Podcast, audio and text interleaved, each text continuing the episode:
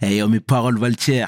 Salut à tous. J'espère que vous allez bien. Le Tierman pour vous servir. Les Guzney m'appellent le tiers, les Fimbi 500, mais les deux sont corrects anyway. Sarcel représentant, Sect Abdoulaye évidemment.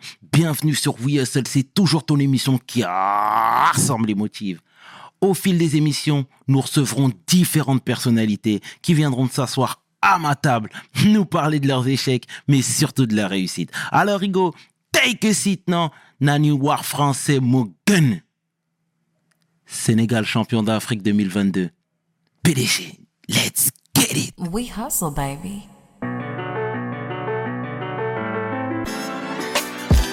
Le chairman.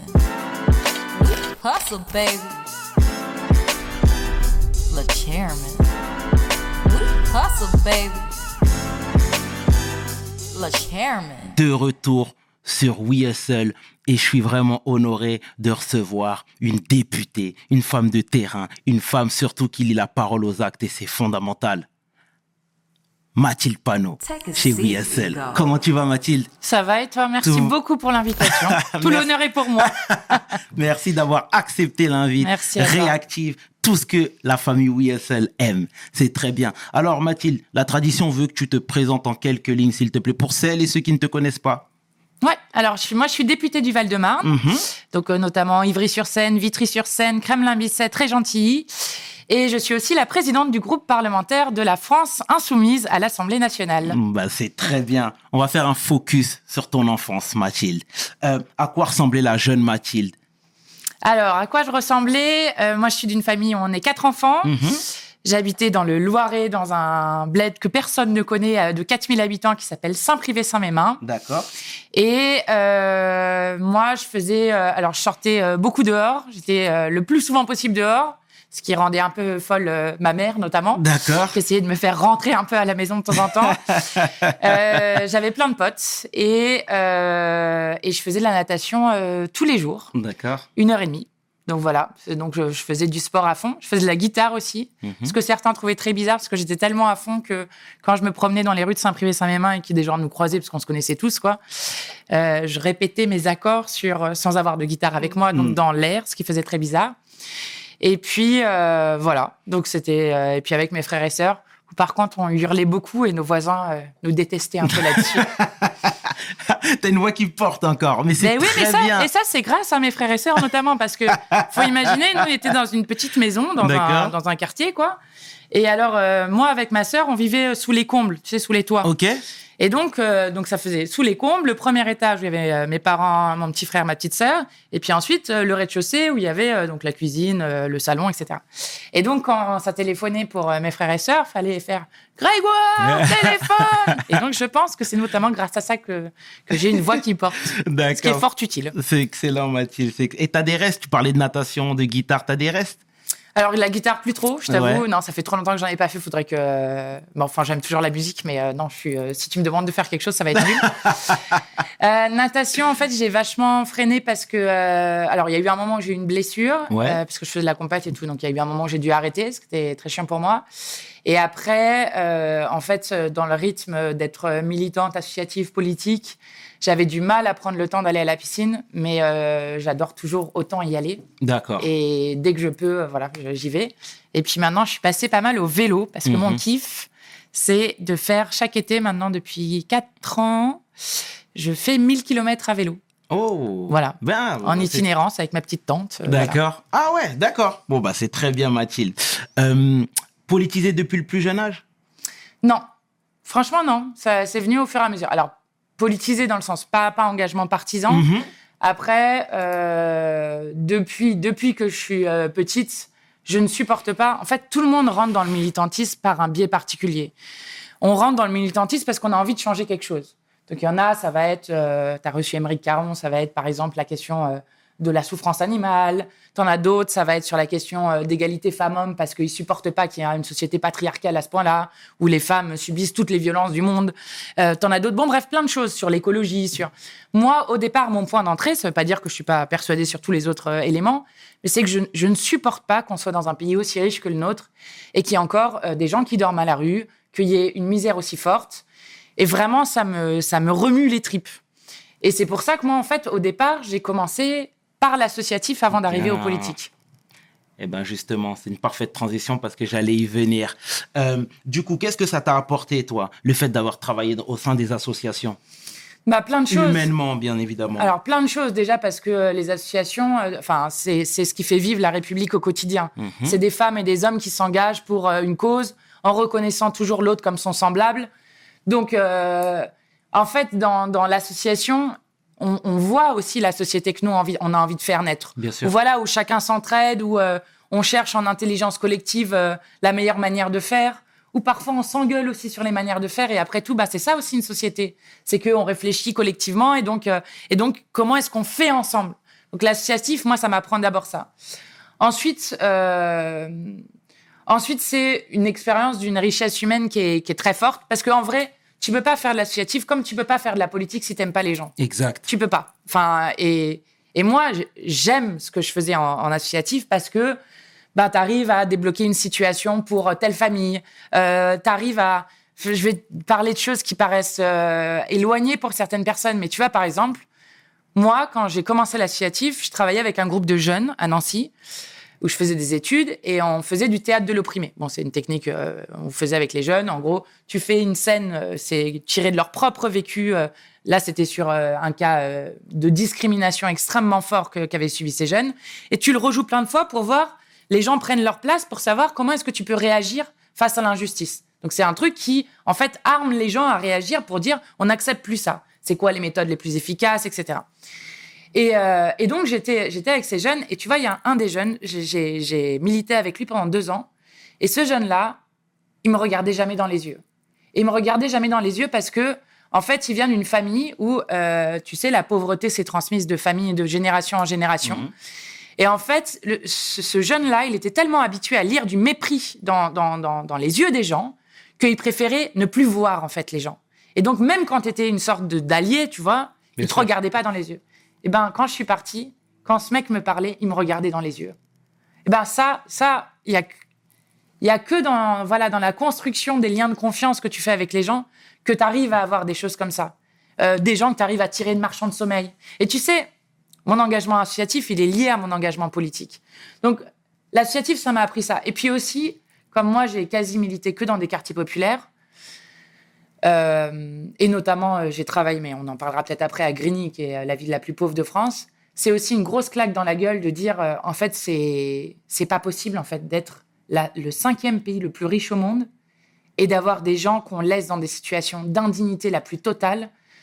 Et ça, c'est quand même le moteur de mon engagement politique. C'est à la fois la question de la dignité des gens, et puis à la fois une sorte de colère extrêmement forte de, en fait, moi, je, ne- je n'accepterai pas ce monde pourri. Et l'insoumission, ça vient de là. Vous pouvez être insoumis sans être avec Jean-Luc Mélenchon. Mais l'insoumission, c'est ce qui fait garder votre humanité. Parce que vous êtes insoumis à l'ordre des choses avec tant d'injustices qu'il y a dans notre pays ou dans le monde. Voilà, je pense que D'accord. voilà, la- l'associatif, ça m'a appris à la fois à faire que ma colère, elle se fasse, euh, elle s'exprime en quelque chose qui est constructif. Et puis, ça m'a appris euh, l'insoumission et la tête haute, parce qu'il y a plein de gens dans ce pays qui vont quand même drôlement mal et qui gardent euh, la tête haute et la volonté de se battre. Et je trouve ça, euh, voilà, Mais c'est incroyable. bien, on sent que ça sort des tripes. C'est Ah bah très, oui. très bien, Mathilde. Et c'était quoi le feeling au sortir justement de, de l'associatif? Alors, en fait, j'ai Est-ce que toi, il y avait un, un, un- un but qui était déjà défini dans ta tête quand tu es rentré dans ce mouvement, dans ce milieu-là, ou pas du tout? Non, alors moi, ce que je voulais faire en, en- en associatif, c'était euh, ne pas avoir juste ma colère, moi, toute seule, avec euh, ce que je n'aimais pas dans la société, et puis où, à la fin, je faisais rien derrière. Donc, moi, j'avais envie de contribuer à faire que, des choses changent. Euh, donc, donc euh, moi, j'ai fait, en fait, euh, quasiment dix ans d'associatif, en fait, entre ce que j'ai fait à Nancy, ce que j'ai fait ensuite quand je suis allée en études à l'étranger en Allemagne, où je continuais à faire des universités populaires avec des gens, parce que aussi, une des choses que je ne supporte pas, c'est qu'on prenne les gens pour des demeurés, d'autant plus quand ils sont pauvres ou quand on est pauvre. Alors là, quand, on, vous êtes riche, personne ne vous dit jamais quoi faire de votre argent. Mais alors là, quand on est pauvre, tout le monde a des avis sur ce que vous devriez faire avec votre argent. Et c'est pas bien de s'acheter un tel. Et à chaque rentrée, on a cette discussion sur mais laissez les gens tranquilles avec leur argent, en fait. Les gens, il y, a des- rationalités, en fait, chez des gens qui peut-être vous échappent à vous, mais qui sont des rationalités. Donc, euh, université populaire, c'était le fait de dire que tout le monde a des choses à dire sur la manière dont on vit ensemble. Donc, on faisait une université avec des gens euh, qui sont dans la misère. Voilà, et Mhm. c'était vachement passionnant. euh, pour travailler des choses. Et puis ensuite, après, euh, euh, je l'ai fait à Paris, euh, je l'ai fait à Grigny. Donc bon, j'ai fait quasiment 10 ans d'associatif.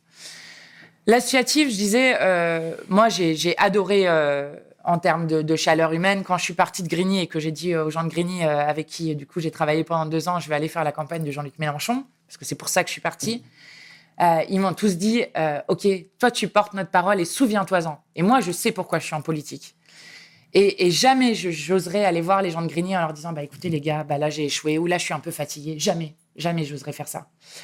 Et en fait, pourquoi j'ai décidé En fait, j'ai à, bout d'un moment, j'ai fait de la politique et de, de, de, de l'associatif et de la politique le soir, les week-ends, etc. Pourquoi? Parce qu'en fait, c'est génial ce qu'on fait en assos. Mais en fait, si on n'arrive pas à avoir un changement plus global, on n'y arrivera pas. Et moi, j'ai fait de la politique parce que j'avais envie que ça change pour tout le monde, en fait. Parce que euh, je supportais pas qu'à Grigny, une fois, on ait une grosse victoire sur plein de choses, et puis que euh, le jour d'après, euh, je rencontre euh, un des habitants Inayat qui m'explique que parce qu'il y a eu un problème administratif avec, avec la caisse d'assurance vieillesse, eh bien, ils reçoivent plus sa retraite et que la question qui se pose avec lui et sa femme, c'est comment est-ce qu'ils vont soigner le diabète pour éviter qu'on les ampute des doigts de, des doigts de pied parce que c'est ça qu'on fait quand un, un diabète n'est pas soigné. Donc moi, non, j'accepte pas en fait ça dans mon pays.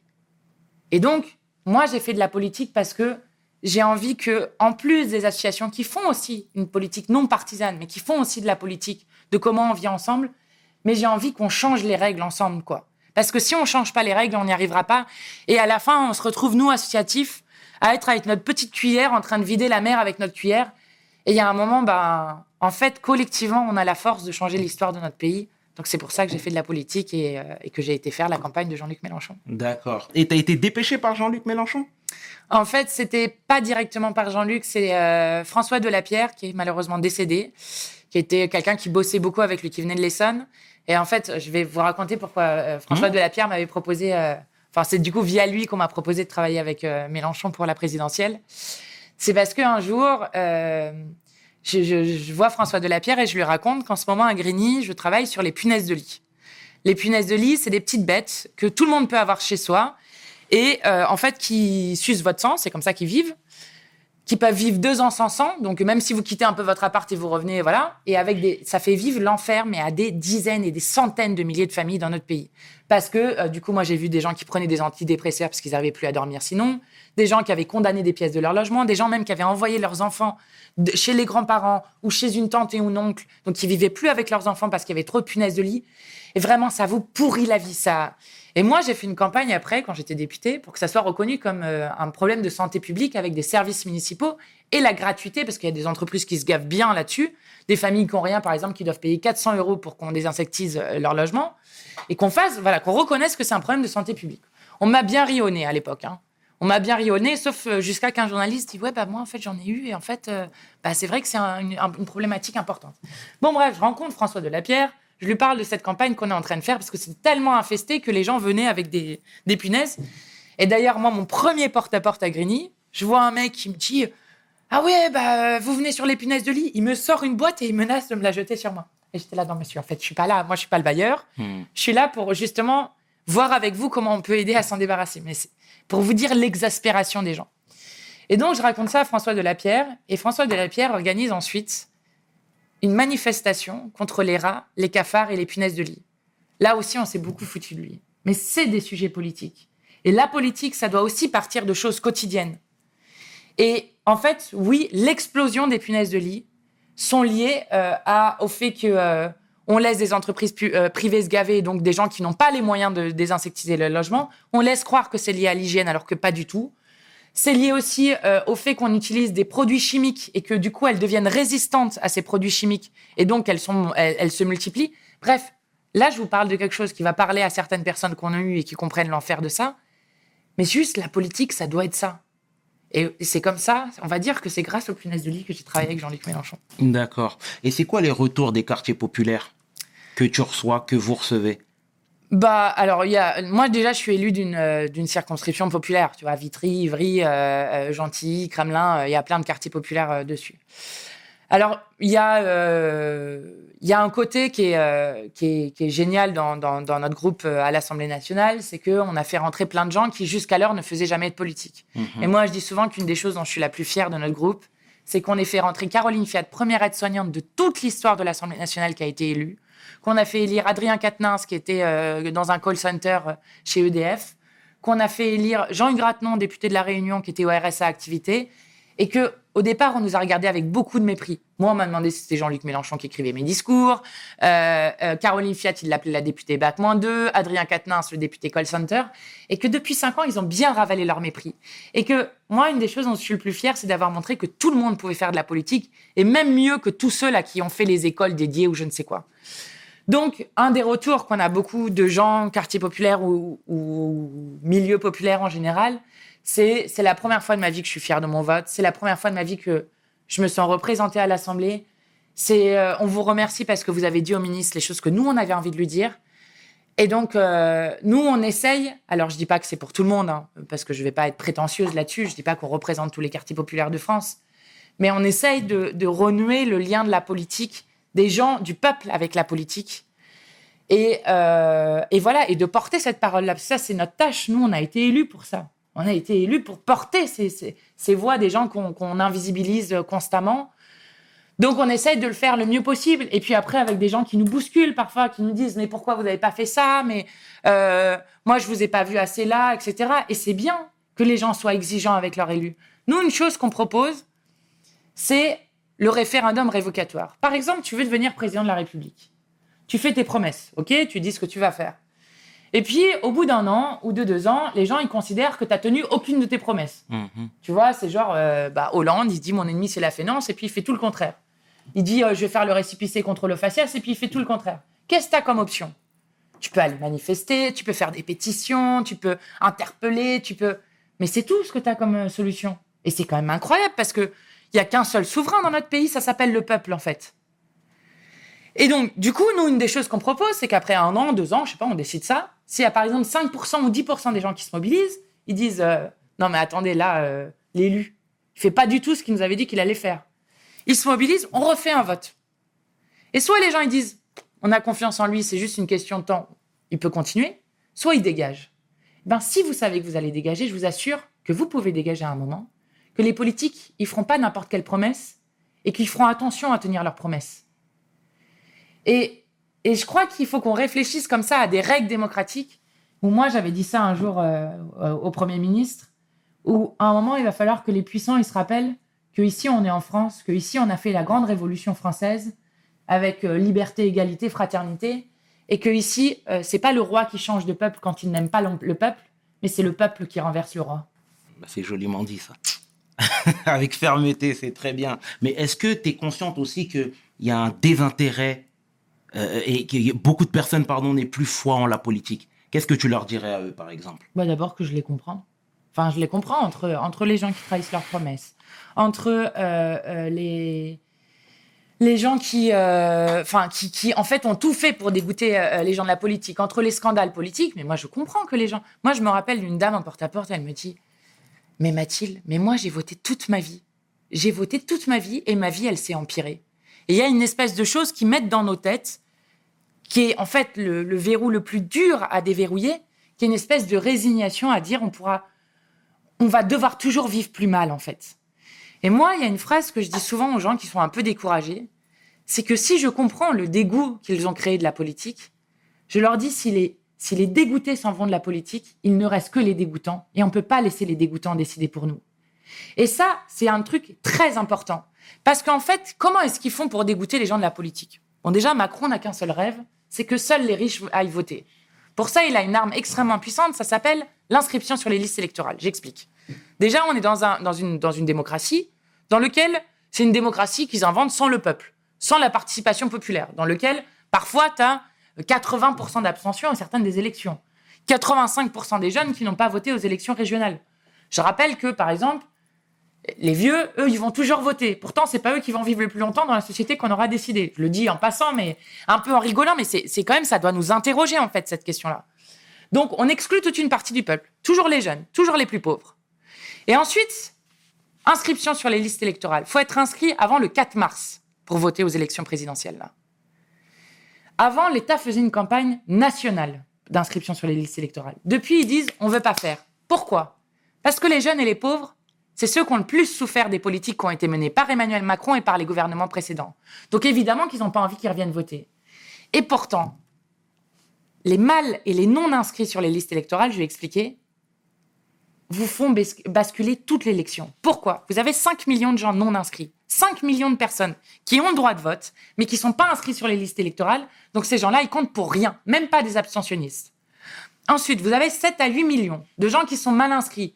Souvent, c'est les jeunes qui ont déménagé, par exemple, de chez Ouais. leurs parents pour faire des études, pour travailler, pour... Et donc, ils sont, ils sont mal inscrits, ils sont pas inscrits dans la bonne ville.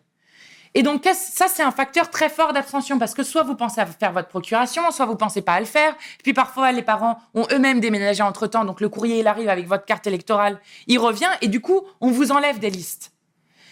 Et donc, ça fait 12 à 13 millions de personnes dans notre pays qui n'auront même pas la possibilité de choix de voter. C'est même pas, enfin, c'est même pas des gens qui décident de s'abstenir parce que l'offre politique leur convient pas. C'est des gens qui n'auront pas la possibilité de le faire. Je trouve ça scandaleux. Je trouve ça scandaleux que euh, on se contente d'un pays où euh, finalement toute une partie des gens on considère que leur avis ne compte pas, que leur choix ne compte pas, que leur vie ne compte pas, que leur voix ne compte pas. Donc nous on va faire une grosse campagne sur cette question euh, pour dire maintenant ça suffit la démocratie sans le peuple. Et j'ajoute juste un argument que j'ai donné euh, à Marseille la semaine dernière pour que les gens comprennent bien quand même que si on y va, on est plus nombreux qu'eux. Parce que vous avez peut-être un seul point commun avec l'homme le plus riche de France, j'ai nommé Bernard Arnault, deuxième homme le plus riche du monde. Et votre seul point commun, c'est que le- les 10 et 24 avril, au moment de l'élection présidentielle, quand vous mettez votre bulletin dans l'urne, c'est le seul jour de l'année où votre voix compte exactement pareil que l'homme le plus riche du monde, qui vous appelle les riens, les feignants, ceux qui n'ont qu'à traverser la rue pour trouver un emploi et tout, tous ceux qu'on méprise, vous avez la même voix que Bernard Arnault.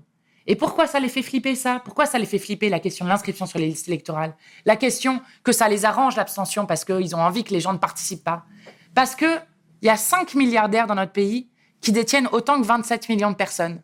Et s'il y a 27 millions de personnes qui se déplacent en disant maintenant on vous dégage, on veut le partage des richesses et on met 27 millions euh, de bulletins dans l'urne, je vous assure que la- les 5 voix des milliardaires, elles pèsent absolument rien à côté. Donc si le grand nombre s'empare de l'élection, nous changeons l'histoire de notre pays. Il y a un célèbre rappeur qui dit, euh, qui disait plutôt, euh, euh, les politiques viennent chercher des voix auprès des basanés pour leur faire du mal le reste de l'année. Tu répondrais à quoi? Bah, c'est plutôt vrai. la plus, enfin, c'est plutôt vrai en fait. C'est Quand on regarde l'histoire de notre pays, malheureusement, c'est plutôt vrai. Donc la question, c'est, enfin, en fait, comment est-ce que, soit, soit en fait, déjà, bon, déjà, faut regarder euh, euh, les différentes offres politiques qui sont faites et les différentes propositions qui sont faites. Mais ça ne fonctionnera pas tant que le peuple ne garde pas le pouvoir à tout moment, pas juste une fois tous les cinq ans pour décider de l'élection présidentielle. Et nous, ce qu'on dit avec Jean-Luc Mélenchon, bon, on a un programme avec plein de choses euh, sur la question, notamment, euh, euh, bon, où il y a euh, des mouvements qui sont quand même assez extraordinaires, que ce soit la loi sécurité globale sur lequel il y avait eu un mouvement de jeunesse magnifique, que ce soit contre les violences policières, où là aussi il y avait eu des manifestations magnifiques, que ça soit sur le fait de dire, bon, bah, attendez, on peut vivre complètement différemment, créer des millions d'emplois dans notre pays, travailler moins, arrêter avec les conneries de on fait crever certains au travail et puis les autres n'ont rien à faire. On a plein de, choses à créer sur voilà les EHPAD où on voit que les gens sont maltraités, il faut créer des emplois, sur l'écologie, sur euh, la question des transports pour que tout le monde puisse se, déplacer, etc. Mais du coup, moi je vous demande pas de nous faire confiance à nous, ni même à Jean-Luc Mélenchon. Même si vous voyez, c'est une grande gueule, et moi, ça me fait assez confiance pour qu'à un moment, quand il y ait je ne sais quel financier qui vienne le voir et leur disent avec nous, ça sera pas comme ça. Mais je ne vous demande pas de nous faire confiance à nous. Moi, je demande aux gens de faire confiance à eux. Parce que nous, on est une force politique qui proposons une méthode pour sortir de l'impasse. Et la méthode, ça s'appelle la constituante. Je m'arrête un peu dessus parce qu'il y a plein de gens qui vont peut-être pas comprendre tout de suite ce que c'est, mais c'est très important. On a le temps. La constituante, c'est en fait le fait de réécrire collectivement la Constitution. Pourquoi? Parce que la Constitution, c'est ce qui règle, enfin, c'est les règles du jeu de, euh, de notre vie commune. Et en fait, tant qu'on restera avec une Constitution qui instaure un roi dans notre République. Le roi, c'est le président de la République. Emmanuel Macron le fait d'autant plus, encore plus que les autres. Il décide tout seul, il s'en fout, il passe son temps à matraquer toutes les oppositions, tous ceux qui osent dire des choses. Il a éborgné 32 personnes euh, pendant les Gilets jaunes, il a fait perdre à 5 personnes leurs mains. Euh, il ne veut pas parler de violence policière et j'en passe et j'en passe. Eh bien, à un moment, si on ne règle pas, si on ne change pas ces règles du jeu de notre vie politique, on n'y arrivera jamais. Et la constituante, c'est ce qui permet qu'on rediscute de tout. Nous, on veut inscrire dans la Constitution le droit de révoquer les élus dont je te parlais. On veut inscrire dans la Constitution la reconnaissance du vote blanc. On veut inscrire dans la Constitution le droit à l'eau comme n'ayant pas le droit d'être pris et marchandisé par des multinationales. Le droit euh, à l'éducation et à la santé comme là aussi n'ayant pas le droit d'être privatisé. On n'a pas le droit de faire de l'argent sur la santé des gens. On n'a pas le droit de faire de, l'argent sur nos aînés dans les EHPAD, etc., etc. Tout ça, c'est des décisions qu'on doit prendre collectivement. Et c'est ça, faites-vous confiance à vous, parce que le, nous, si on arrive au pouvoir, le pouvoir, c'est le, peuple qui l'aura. Donc ouais, moi, je ne vais pas dire qu'il n'y a pas des... euh, qu'il n'y a pas des, des, racolages élec- électoralistes qui se font. Mais regardez les positions des uns et des autres. Regardez ceux qui changent et qui retournent leur veste au moment où il se passe telle ou telle chose. Nous, on n'a pas retourné notre veste. Nous, on défend des principes de liberté fondamentale. Nous, on, descend, on défend la dignité des gens. Nous, on défend le fait qu'on trouve ça inacceptable que des gens soient pointés du doigt pour leur religion, pour leur colère de peau ou pour je ne sais quoi. Voilà. Après, les gens choisissent, hein, de toute façon. Bien sûr, bien évidemment. Et la sixième République dans tout ça, c'est toujours, elle est toujours d'actu? Évidemment, parce que la sixième République, c'est ce qui réouvre l'horizon. C'est ce que je disais tout à l'heure, c'est que si on reste en cinquième République, si on reste où euh, un homme et un seul a le pouvoir de tout décider, alors tout le monde comprend bien. Regardez la crise sanitaire qu'on vient de vivre.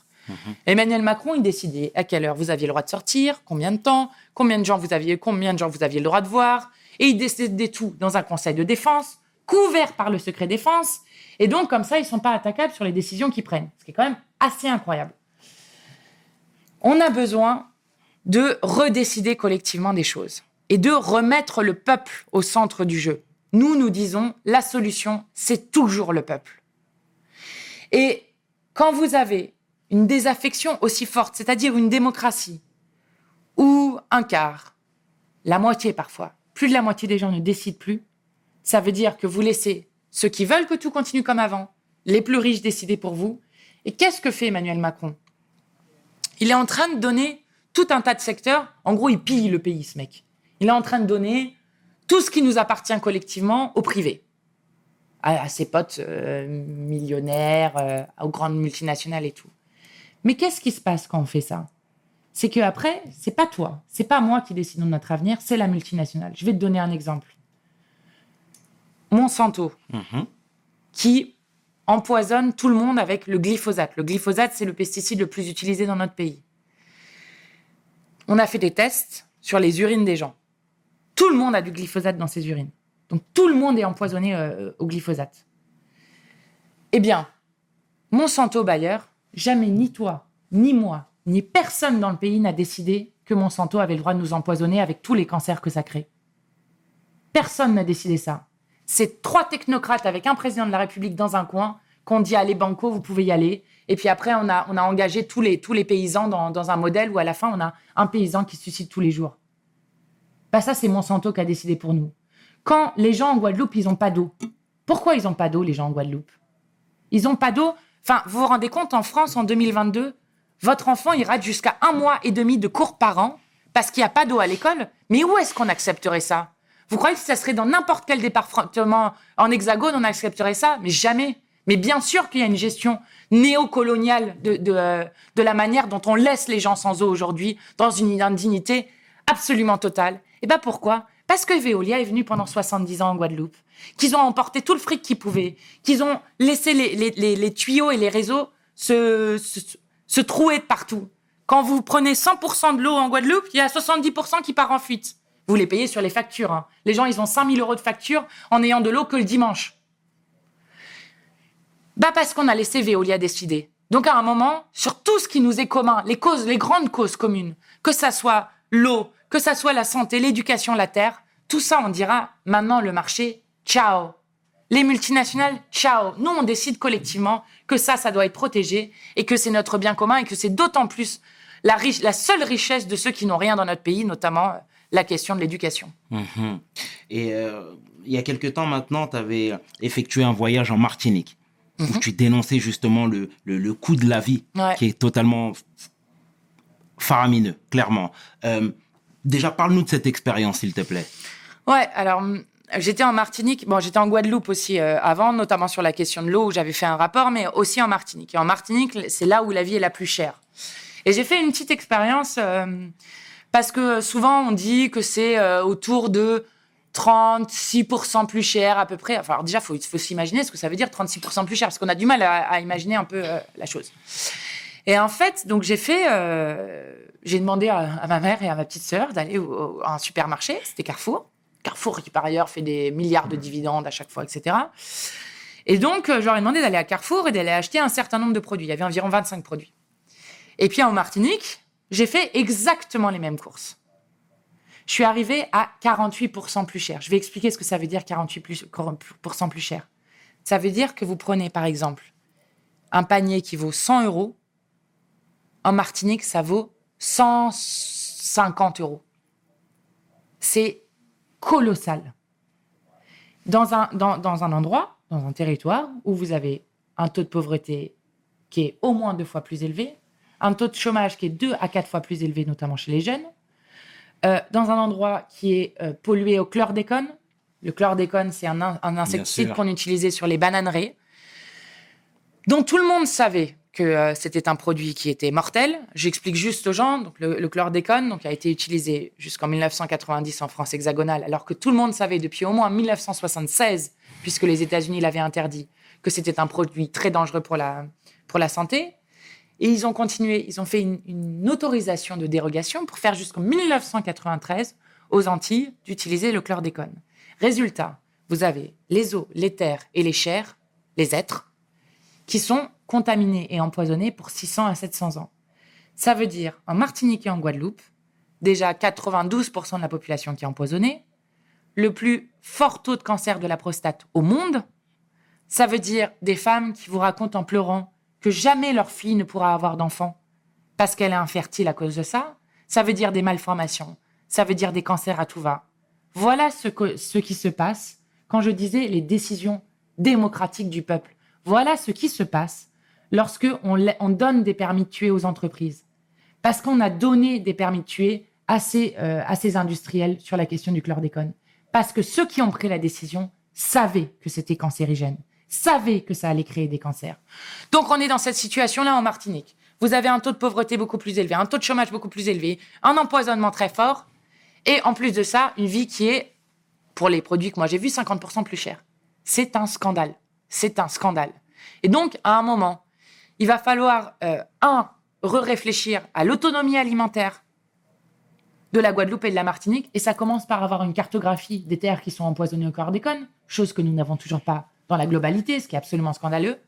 Ça commence par faire en sorte que, en attendant la prime de vie chère que les fonctionnaires ont, et qu'on comprend puisqu'il y a une vie chère, eh bien, que les autres puissent en bénéficier aussi, et qu'on pense à augmenter les salaires, à baisser les marges, parce que moi, j'aimerais bien savoir combien fait de marge Carrefour sur ces questions-là. C'est pas juste la question du transport. hein. Donc, euh, à bloquer les prix. Voilà, nous, ce qu'on demande, c'est qu'on bloque les prix pour que les gens, voilà, ils puissent respirer et qu'ensuite on trouve des solutions qui sont plus des solutions de moyen et long terme pour que les gens vivent dignement. Vous vous rendez compte que les Antilles, c'est dans les Caraïbes et que dans les pays autour, eh bien, ils ne peuvent pas commercer ou très peu commercer avec les pays autour. On va devoir arrêter ça. Voilà, Eh ben, il y a une solidarité caribéenne et c'est bien que cette solidarité caribéenne, elle existe. Et je crois qu'il faut justement travailler à l'autonomie alimentaire et énergétique le plus possible parce que c'est ce qui permet aux gens de vivre dignement sans attendre euh, que Carrefour ou autre euh, se fasse euh, de l'argent sur, sur, sur leur dos. D'accord. Et l'indépendance des Antilles, pour ou contre? Donc nous, on dit autodétermination euh, du peuple. C'est clair qu'il y a un peuple guadeloupéen, c'est clair qu'il y a un peuple martiniquais. Nous, ce qu'on a proposé, c'est que euh, on ait un débat sur la question de l'autonomie et d'un statut d'autonomie euh, après les élections présidentielles. Je m'explique. La Corse, notamment, euh, veut avancer vers cette question-là. vous savez que la Nouvelle-Calédonie, et bon, alors nous, on a trouvé d'ailleurs ça scandaleux que malgré la demande des Kanaks, ils aient, refusé de repousser la date euh, pour euh, le troisième référendum pour l'indépendance. Mais ensuite, vous avez cette question-là, elle se pose aussi à la Guyane, elle se pose aussi à la Réunion. Bien sûr. Donc nous, ce qu'on propose, et c'est d'ailleurs ce que déjà ce qui est en train de se faire, parce que par exemple, euh, le président de région de la Martinique travaille avec le président euh, de Corse sur cette question-là. Comment est-ce qu'on trouve un statut commun? Parce que moi, j'ai pas envie de dire pour l'indépendance. Peut-être qu'il y aura une indépendance à un moment, mais moi, j'ai envie qu'on essaye de, de réfléchir ensemble, et c'est ça qu'on propose avec la constituante, sur comment on peut faire France ensemble. Et j'ai bien aimé parce que quelqu'un m'a dit récemment, euh, qui est euh, une jeune indépendantiste farouche en Martinique, et elle écoutait Jean-Luc Mélenchon qui, euh, qui posait une alerte extrêmement forte, notamment sur la question de l'eau, sur la question de la répression inadmissible en Guadeloupe et en, Martinique, où on envoie le GIGN et le RAID, donc des forces antiterroristes et anti-grand banditisme, ou des soignants se faire directement gazer avec leurs patients dans l'hôpital, comme ça s'est passé en Martinique, ce qui est inadmissible et qu'on ne s'autorise que aux Antilles, par ailleurs. Donc, alors qu'il lançait une alerte dessus, cette euh, jeune femme, elle regarde ce- cette conférence de presse de Jean-Luc Mélenchon et elle me dit à ce prix-là, moi, je veux bien être française. Eh bien, moi, j'aimerais qu'on discute de ça. Et après, bon, on, on aura les discussions évidemment sur l'indépendance aussi. Mais moi, je propose qu'on ait d'abord ces discussions et ces échanges qui se fassent avec la question de la Corse, de la Martinique, de la Réunion, etc., qui réfléchissent ensemble à comment on peut faire France ensemble, quel statut il faut avoir pour ça, et qu'ensuite, on décide collectivement de comment nous voulons continuer ensemble notre chemin commun. Mais est-ce que, comment dire, euh, c'est des discours qu'ils ont déjà entendus, eux, au préalable? Ouais. Est-ce que tu peux comprendre qu'il y a une sorte de scepticisme de la part de tout le monde, en fait? Alors, oui, alors, est-ce que c'est des discours Je vais répondre d'abord à la première question. Est-ce que c'est des discours qu'ils ont entendus au préalable? Jean-Luc Mélenchon a fait un, un meeting euh, en Guadeloupe et a fait un meeting en Martinique où à chaque fois, il a réexpliqué devant des gens. C'est capté en vidéo, donc on pourra, euh, on, peut, on peut le reprendre euh, sans souci. Et chacun et chacune peut regarder ces meetings-là qui ont été faits en décembre là, euh, 2020, donc tout récemment. Donc, où à chaque fois, il explique ça. Par ailleurs, il y a des discussions avec les corps, justement autour de ces questions-là aussi, de comment est-ce que euh, ce travail se fait en commun. Et c'est là qu'on a, qu'on a su, et on en a discuté d'ailleurs avec le président de la région Martinique, qui avait ces discussions déjà entre les Martiniquais et les Corses, ce que je trouve très intéressant. Ensuite, le scepticisme. On va avoir ce que nous, on propose.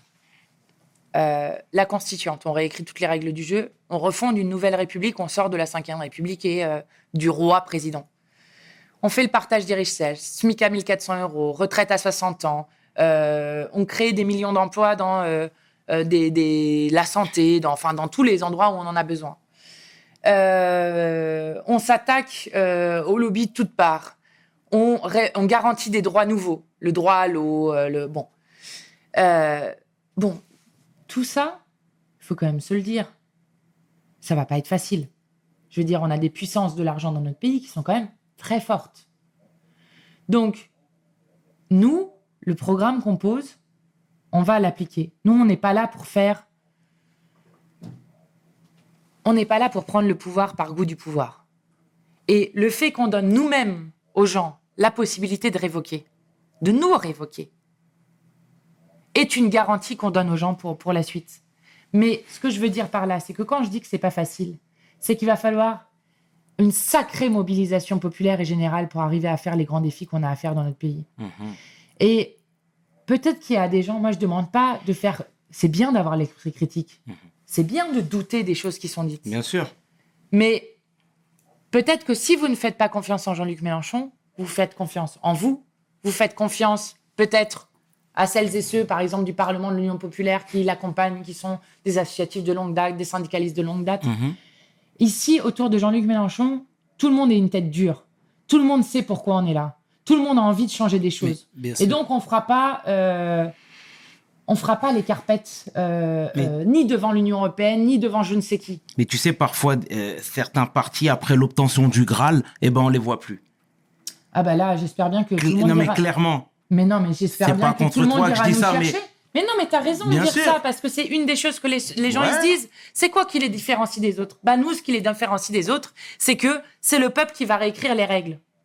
Et dans, dans la constituante, ce qu'on a proposé, c'est qu'en gros, bon, il y aurait pas de parlementaires, il y aurait pas de députés ou de sénateurs qu'on fait leur... qui- que- Par exemple, moi, je n'y serais pas. C'est normal.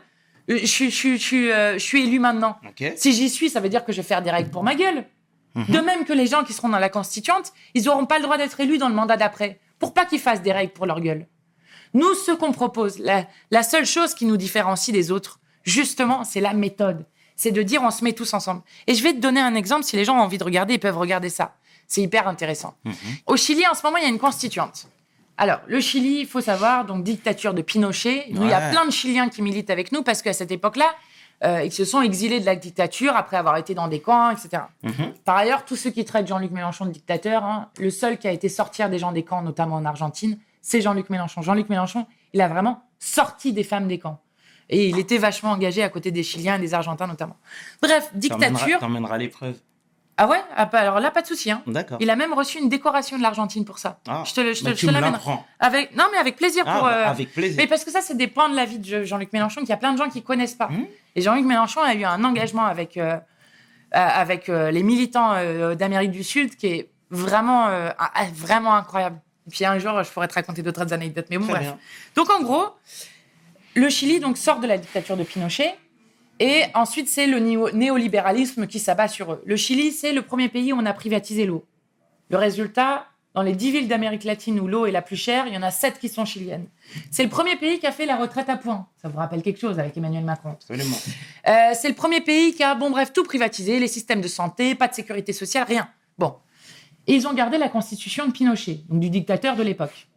Ben, en ce moment, dans le pays qui était euh, le pays où c'était le libéralisme le plus complet, la désespérance la plus complète, un taux de pauvreté absolument hallucinant à force de ce qu'ils avaient fait aux gens, et ben grâce à des mobilisations absolument massives, ils ont réussi à conquérir le droit à cette constituante. Et là, ils ont changé de président d'ailleurs il y a pas longtemps avec un président de gauche. Et donc là, dans, au Chili, pays le plus libéral au monde, qui a servi de laboratoire du libéralisme dans le monde, eh bien, on est en train de discuter de comment on baisse l'âge de la retraite, de comment on fait la retraite par répartition, c'est-à-dire par solidarité, et pas avec euh, euh, des, fonds de pension qui récupèrent votre argent et puis ensuite qui, le bouffent s'il faut. Ils sont en train de discuter de comment on interdit euh, la marchandisation de l'eau, que les multinationales aient l'eau, et donc qu'on ait la, des, une gestion démocratique et citoyenne de l'eau, et que ça soit inscrit dans la Constitution. Ils ont la première femme mapuche qui a été présidente de la Constitution. C'est magnifique. Et vous avez enfin, des, des choses, mais qui sont d'une puissance et d'une force, et qui n'est que la puissance et la force de la force populaire. Mettez-vous ça dans la tête, les gens. Même avec nous, il va falloir se mobiliser très fortement. Et la force, c'est la force du peuple. Le peuple, il peut tout dans ce pays. Si les gens se mettent en mouvement ensemble, il peut tout. Et y compris si un jour, nous, on n'est pas à la hauteur, j'espère bien que les gens, ils seront là pour nous le rappeler, pour nous botter les fesses et pour faire en sorte que ce soit toujours le peuple qui décide et qu'on fasse en sorte qu'on avance sur les sujets. Mathilde Gilet jaune Évidemment. Gilets jaunes. Bien évidemment. Les gilets jaunes, il y a, vous savez, moi, le moment magnifique qui m'a beaucoup ému dans les gilets jaunes. Bon, non seulement euh, il y a eu un moment où, franchement, on a cru qu'on allait arriver à faire quelque chose. Enfin, vraiment, il y avait une telle puissance euh, dans ce mouvement-là. Alors, avec. euh, alors, certains vont vous dire, bah oui, mais il y avait quelques fachos dedans. Bah oui, bah oui, mais bon, si vous attendez une révolution pure, vous pouvez y aller. hein. Mais n'empêche que dans les revendications, c'était le référendum d'initiative citoyenne, avec le référendum révocatoire dont je parlais, donc le pouvoir au peuple. C'était euh, bon, les prix sur les carburants, donc le, euh, la, question du blocage des prix dont je parlais juste avant, mais la question de comment est-ce qu'on vit dignement. Et surtout, et surtout, c'était des plateaux de télé où vous ne voyiez jamais avant de chômeurs, de femmes célibataires avec des enfants, euh, de retraités avec des, retraites toutes faibles, de travailleurs pauvres, qui venaient jeter dans la gueule à tous ces éditorialistes, à tous ces politiques qui euh, passent leur temps à raconter à quel point les gens sont feignants, sont euh, privilégiés, machin, etc., etc. Ce que c'était de vivre avec, avec peu d'argent dans notre pays. C'était quoi? En fait, les gilets jaunes, non, en mettant leur gilet là pour être visible, les gilets jaunes, ils ont permis à plein de gens de relever la tête en disant en fait, en fait, c'est eux qui devraient avoir honte et pas nous. Et ça, c'était un moment magnifique que de voir euh, toutes ces femmes, tous ces hommes sur des plateaux re-raconter la vie réelle aux gens. Re-raconter la vie réelle à tous ces puissants qui sont complètement déconnectés de tout et à qui vous demandez le prix de la baguette de pain et qui s'effondrent en balbutiement en disant s'ils ne savent pas si ça vaut 1 euro, 10 euros ou 3 euros. Et moi, j'ai trouvé ça, euh, j'ai trouvé ça magnifique. Donc, évidemment, Gilets jaunes. D'accord. Et le mouvement Justice pour Adama Évidemment, mouvement Justice pour Adama. Moi, j'avais été dès les, dès les premières marches et je les, je les ai faites chaque année, sauf une année où j'étais au, au Burkina Faso et notamment pour rendre hommage à Thomas Sankara. Thomas Sankara, qui était euh, euh, le président du Burkina Faso, qui a été assassiné en 1987. Je fais une petite parenthèse dessus, puis je vais revenir sur Adama. En 1987, qui était un révolutionnaire euh, extrêmement visionnaire, euh, qui a fait beaucoup de choses. Bah, c'est d'ailleurs lui qui a donné le nom au pays Burkina Faso, qui s'appelle euh, le pays des hommes intègres, ce qui est quand même très beau, qui avait fait beaucoup de choses contre la corruption, euh, pour lutter Ça- contre ça que- la pauvreté. Ça, sonne mieux que Hot Volta. Exactement. Pour faire voilà augmenter la scolarisation, l'alphabétisation des gens, pour euh, faire en sorte qu'il y ait une, une lutte contre la désertification avec des arbres, etc. Et il y a une phrase de Thomas Sankara que moi j'adore personnellement, qui dit toujours sur la question de l'eau, parce que moi je me suis beaucoup battue de ça, il dit toujours, et il disait ça il y a 40 ans, hein, et c'est toujours aussi vrai, hein, il faut choisir entre l'eau potable pour tous ou le champagne pour quelques-uns. Ben voilà, nous on a fait notre choix. Donc c'est la seule fois où je l'ai raté, et on avait fait une petite, euh, une petite photo de soutien à la marche. Mais évidemment, euh, euh, justice pour Adama et d'ailleurs pour, pour beaucoup d'autres, je crois que c'est terrifiant dans notre pays d'avoir une impunité policière à ce point-là. Je crois que c'est inadmissible euh, d'avoir des policiers qui euh, sont mis en cause dans la mort d'Adama, des gendarmes là pour le coup, puisque c'est des gendarmes pour Adama, euh, qui ne sont toujours pas convoqués, qui ne sont toujours pas mis en cause. Je crois que c'est un scandale que pour Cédric Chouviat, les deux policiers, alors qu'il y a une vidéo, alors qu'il y a un enregistrement, alors qu'il y a un nouveau rapport d'expertise qui montre que c'est bien avec les techniques que nous on demande à interdire, de clés d'étranglement et de plaquage ventral, que euh, Cédric Chouviat a été, a été tué, assassiné, euh, et que euh, les policiers ne soient toujours même pas suspendus. Ils ne sont même pas suspendus. Ces policiers sont en fonction. Donc, euh, évidemment, justice pour Adama et pour tous les autres. Et euh, non seulement il faut la justice pour eux, mais ensuite, euh, il va falloir rénover euh, euh, la police euh, de la cave au grenier, en commençant par le grenier. Il va falloir interdire les, les pratiques létales, c'est-à-dire, je parlais du plaquage ventral, je parlais de la clé d'étranglement, désarmer la police euh, en, manifestation notamment, leur interdire d'avoir des LBD qui ont éborgné tant de gens, euh, interdire d'avoir euh, les, grenades lacrymo qui ont euh, fait perdre la main euh, à tant de gens aussi. Et puis, euh, euh, se donner des règles de déontologie. Et je crois qu'il faut, vraiment arrêter l'impunité. C'est inadmissible. Et, euh, et ça nourrit un sentiment non seulement euh, de colère dans, dans, dans le peuple, mais en plus de ça, une chose qui est très grave et qui. En fait, qui. Parce que Adama, c'est euh, le bout du bout, la mort. Mhm. Mais en fait, vous avez un continuum de violence. Et cette violence, elle commence par, euh, dans le quartier, euh, quand vous avez 10, 11 et 12 ans, généralement quand vous êtes un jeune garçon, où on commence à vous arrêter tout le temps. Et comme me disait euh, Issa, un ami, il me disait, en fait, dès que tu as 10, 11 ou 12 ans, on te fait comprendre dès le début de, de ton, de ton enfance et du début de ta jeunesse que tu n'appartiens pas à la République. Et je crois que euh, je crois qu'il faut mettre un terme à ce continuum de violence et, et en fait euh, arrêter arrêter ce, poison euh, du racisme dans notre société qui divise tout, notre peuple et qui font croire à des gens qu'ils n'ont pas leur place dans notre pays. Ben si, en fait, en fait, si, tout le monde a sa place. Et je vais vous dire que nous, on mettra les règles, notamment, je- par exemple, le récipicé du contrôle au faciès. Est-ce que ça va arrêter les contrôles au faciès? Pas forcément. Mais par contre, les flics, ils vont être obligés à chaque fois d'objectiver pourquoi ils arrêtent un tel ou un tel. Parce qu'il ne faut pas nous habituer nous-mêmes dans la tête à certaines choses. hein. Avant, on n'avait pas le droit de contrôler vos papiers s'il n'y avait pas un juge qui donnait l'autorisation. Mhm. Avant, on n'avait pas le droit de contrôler vos sacs. Et alors, nous, on s'habitue petit à petit à des choses de privation de liberté qui touchent particulièrement une partie de la population et qui discriminent une partie de la population. Donc, euh, voilà, les libertés publiques, les droits fondamentaux, le respect de la personne et euh, euh, les, changements de règles, où maintenant, on va dire à la police, maintenant, ça suffit ces méthodes, tout comme à la gendarmerie, euh, je crois que c'est plus qu'urgent et, et moi, j'adresse un, salut très fort à, à Assa et à toutes les familles qui, qui se battent parce que c'est des combats qui sont très violents, où ils sont perpétuellement dénigrés et où ils ont réussi à montrer qu'il y avait une force populaire immense derrière eux, notamment avec des marches qui étaient, qui étaient très belles à voir et qui donnent beaucoup d'espoir pour la suite. C'est très bien. Mais on la salue au passage à ça. Ouais. Aujourd'hui, Mathilde, on te voit partout. Voilà, t'es député. euh, tu n'hésites pas à prendre la parole. le pass vaccinal. Hmm. C'est que- quelque chose qui te transcende. Tu peux en parler? Mais oui, mais le pass vaccinal, mais c'est. En fait, en fait, ça, le, le paroxysme de ça, c'est le Canada. Vous avez vu au Canada, les non-vaccinés, ils n'ont plus le droit à, à- à l'assurance chômage. Ils n'ont plus le droit d'aller à l'hôpital sans payer une taxe. Et en fait, c'est ça qu'ils sont en train d'instituer. En fait, pour des raisons purement politiciennes, c'est-à-dire cacher tout le fiasco de leur échec. Le fait qu'ils aient fermé 5700 lits pendant la pandémie en 2020, qu'ils en aient fermé 17 900 sur l'ensemble du quinquennat, qu'ils aient matraqué les soignants. Pensez à Farida, par exemple. Vous savez, l'infirmière qui a été tirée par les cheveux, là, comme ça, alors qu'elle elle manifestait pour des moyens pour l'hôpital public. Donc, pour tous leurs échecs, parce qu'ils ont refusé de mettre en place euh, des purificateurs d'air, par exemple, qui permettent de baisser la contamination. Bref, parce qu'en fait, ces gens n'ont rien fait, si ce n'est de continuer à toujours penser à leur profit et je ne sais quoi. Eh bien maintenant, ils essayent de trier la population. Et moi, je ne supporte pas ça. Je ne supporte pas qu'on trie la population sur des critères euh, de religion, de couleur de peau, tout comme sur des critères de pseudo-santé.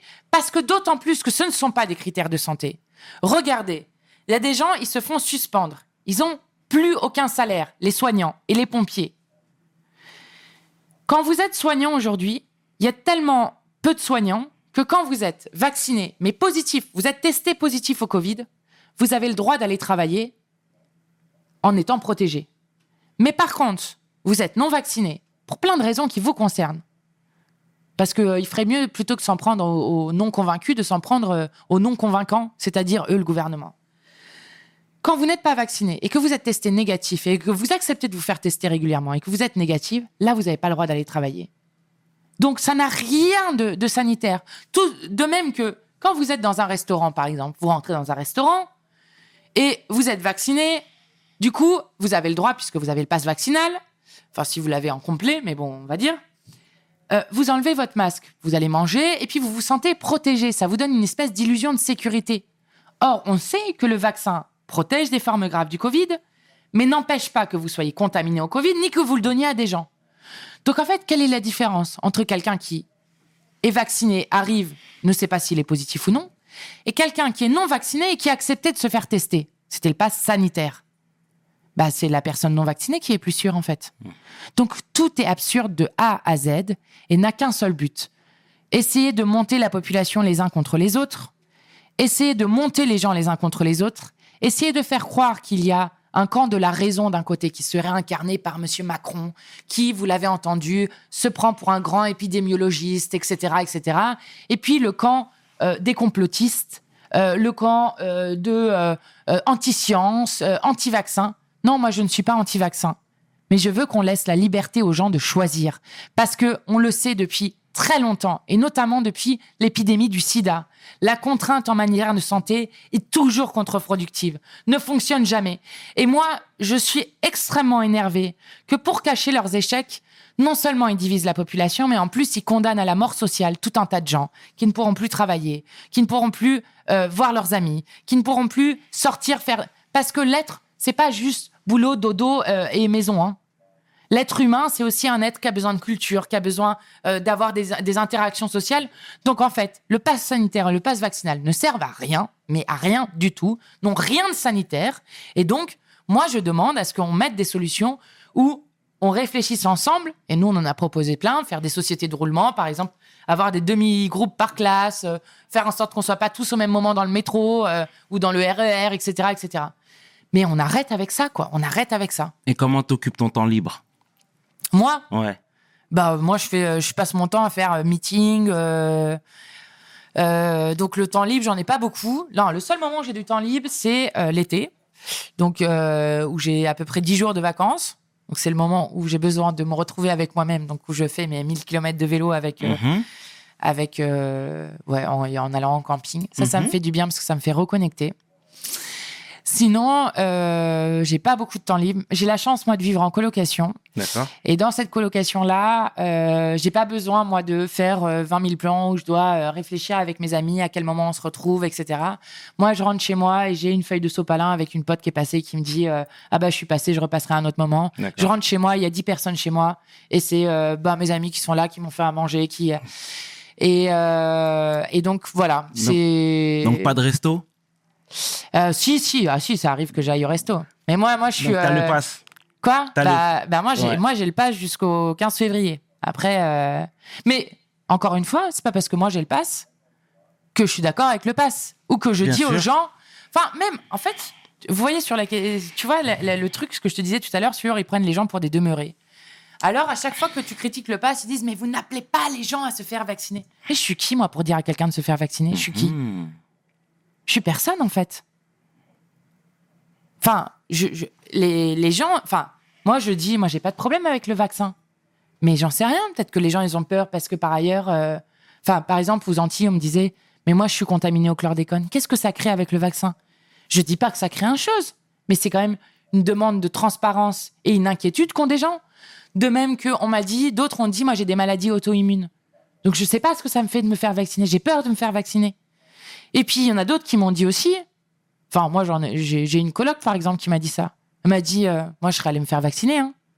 Mais comme Macron m'y oblige, moi, j'y vais pas. Bah, tant pis. Et, euh, et moi, je céderai pas à, à- à ce mec qui essaye de nous mettre euh, le couteau sous la gorge euh, ou le, pi- le pistolet sur la tempe. Donc voilà, il y a plein de raisons pour lesquelles les gens veulent pas se faire vacciner. Mais il faut arrêter. En, en fait, faire reposer la faute de euh, ce qui se passe avec l'épidémie sur les non-vaccinés, c'est euh, enfin, enfin, enfin, c'est n'importe quoi. C'est n'importe quoi. S'il y a une responsabilité des hôpitaux qui craquent et tout, ben, euh, comme dit Macron disait, qu'ils viennent me chercher. hein. C'est lui. Hein. Alors donc son envie d'emmerder les non-vaccinés et les non-vaccinés sont des sous-citoyens, donc il invente la déchéance de citoyenneté. Enfin, à un moment, va falloir vraiment ce mec a et, et celui, le président de la République qui a le plus reculé et régressé sur nos libertés publiques. Donc à un moment, va falloir le stopper.